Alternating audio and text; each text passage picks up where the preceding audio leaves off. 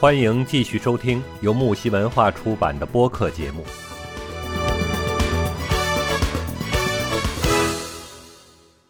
像星座这个西方的星座，它其实是什么？是更偏向于神话故事，你知道吧？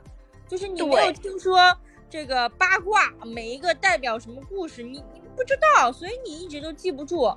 但是你去听那个星座的传说，星座的时候，它有传说，它有来源。每一个，比如说水瓶座，它是怎么来的？哎，你听了这个故事之后，你就说啊，原来这个故事是水瓶座。双子座怎么来的？对不对？嗯。还有各种巨蟹座、摩羯座。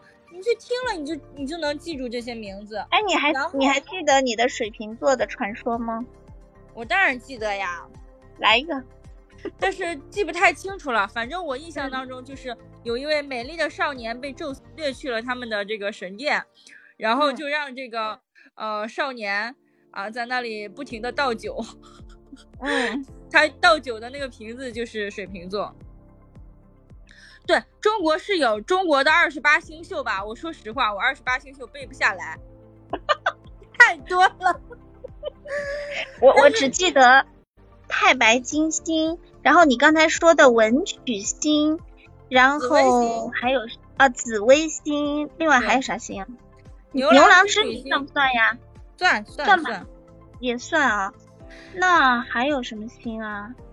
你单独看星基本上是没有。北斗七星，北斗七星其实就是北极星啊，那那一整条线，就你北斗七星跟北极星其实就没啥区别啊，都都都是一体的。嗯，其他还有中国的什么星？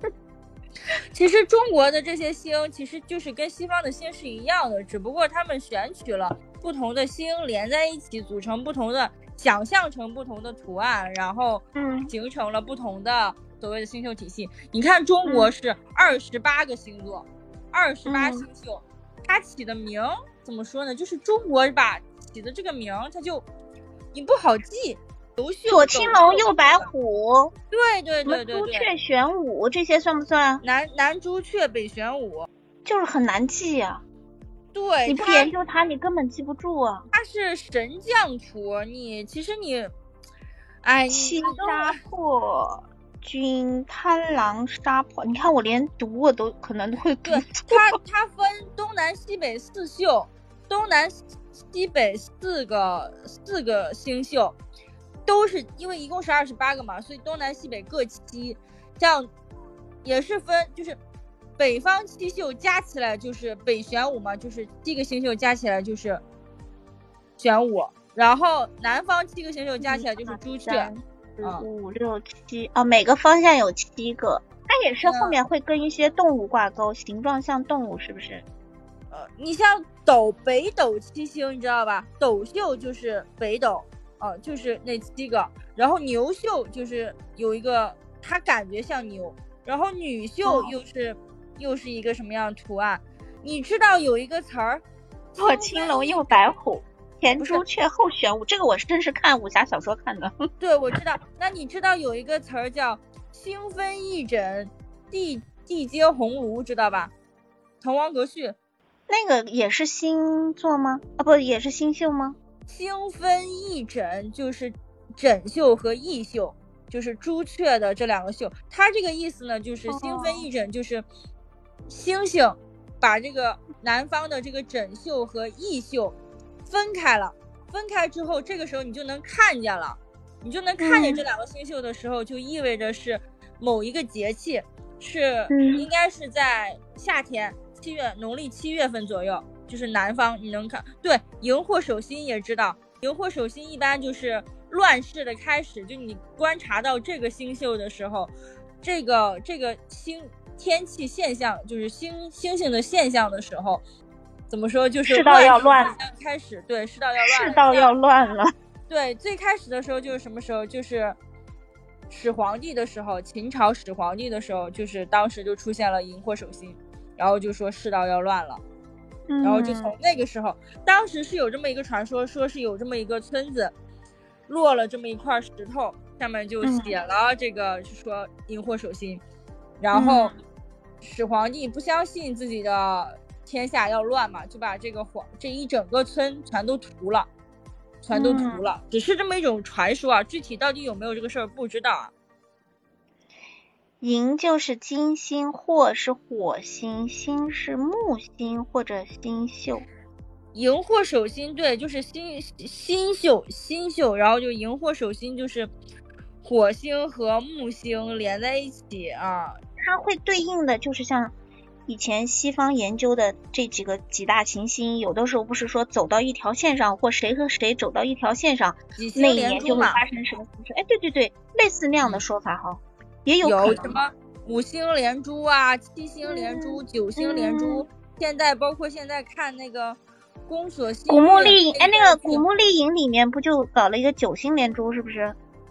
对，还有那个咱们的呃最经典的穿越剧，对吧？就杨幂演那个宫嘛，宫锁心玉，就讲一个现代的女的穿越到了雍正那个朝代，跟雍正谈恋爱嘛。嗯，那个里面就是七星连珠还是九星连珠的？哦，它就是出现了九星连珠，我就记得是安吉丽娜朱莉演的那个《古墓丽影》里面的，我就哦对记住了。对对对，九星连珠，九星其实就是比较多，它其实包括太阳。然后地球和月亮再加上一千年还是多少年才有这么一次？一千年我觉得可能都不止，因为每一个星星它运转的速度不太一样，它也不一定都是准的，你知道吧？因为星星在转的，就咱们这些星球在转的时候，它可能会有变速，有的星星它速度变快了或者变慢了都有可能。那你根本你就有时候它可能就会有有些错过的地方。哎，所以你看这个这个九星连珠还是几星连珠，对应中国的古代神话和对应西方的这些传说，也很好玩啊。其实大家研究的都是一个东西，但是体现在各自文明中，它就会用这样不同的这种呃星座呀，或者是星宿呀，或者是神话传说呀，用这种方式把它记下来。其实，那么你说在几千年前。几百年前、几千年前，其实大家都在抬头研究这个对天上的星星，感觉星星这个东西很神奇嘛，他们就不理解，说哎这些东西到底是什么东西？他们就会晚上你也知道，不像咱们现在晚上的时候都有手机、都有电视，关键咱们现在也看不到星星呀。对，因为也因为我我不知道你们家那边能不能看到多少星，我我实话告诉你，我这里没看不到多少星星。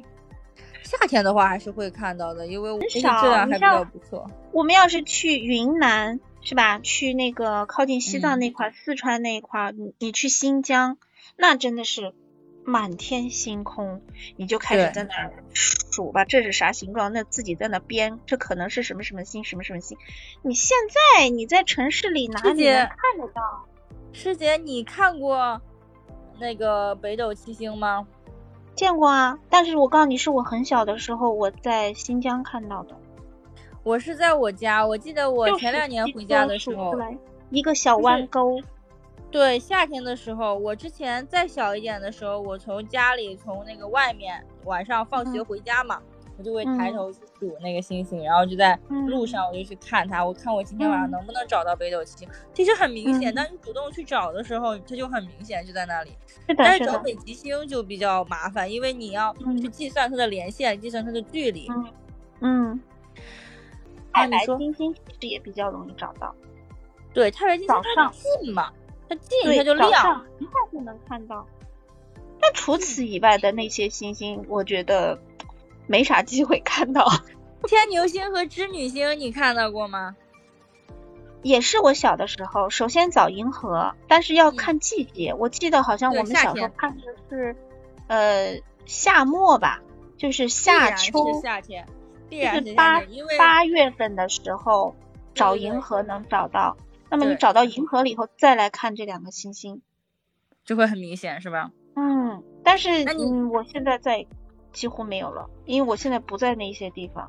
你说在深圳深圳你只能看高楼大厦里面加班的星星。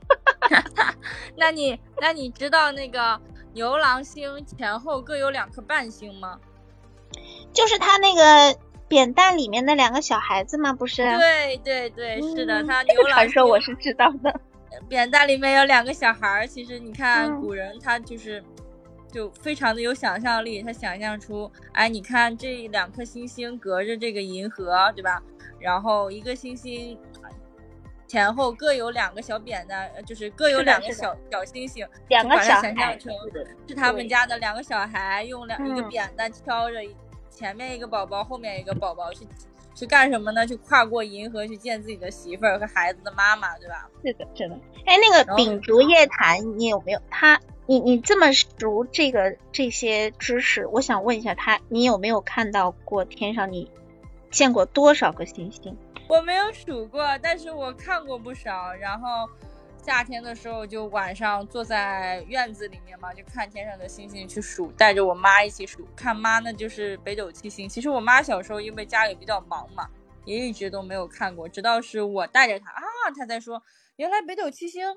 看起来这么明显，因为他觉得天上那么多的星星，他根本就看不过来，根本就分辨不出来哪颗星星是哪颗星星。当带着他看，你说在那边啊，怎么怎么走？因为他也看过很多北斗七星的图案，像个勺子嘛，大家都知道像个勺子，包括这个勺子的图案都后来被做成司南嘛，做成指北针，用就是这个勺子就是来源于北斗七星这个。这个是的，这这颗星，我稍停一下，我们要问一下那个秉烛夜谈，你在看星星的时候，你辨认过多少个这种星宿出来，多少个星座出来？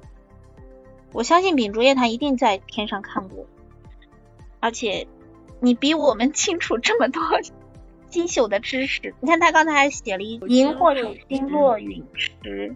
陈璧复返，祖龙死，祖龙其实就是嬴政的意思，祖龙嘛。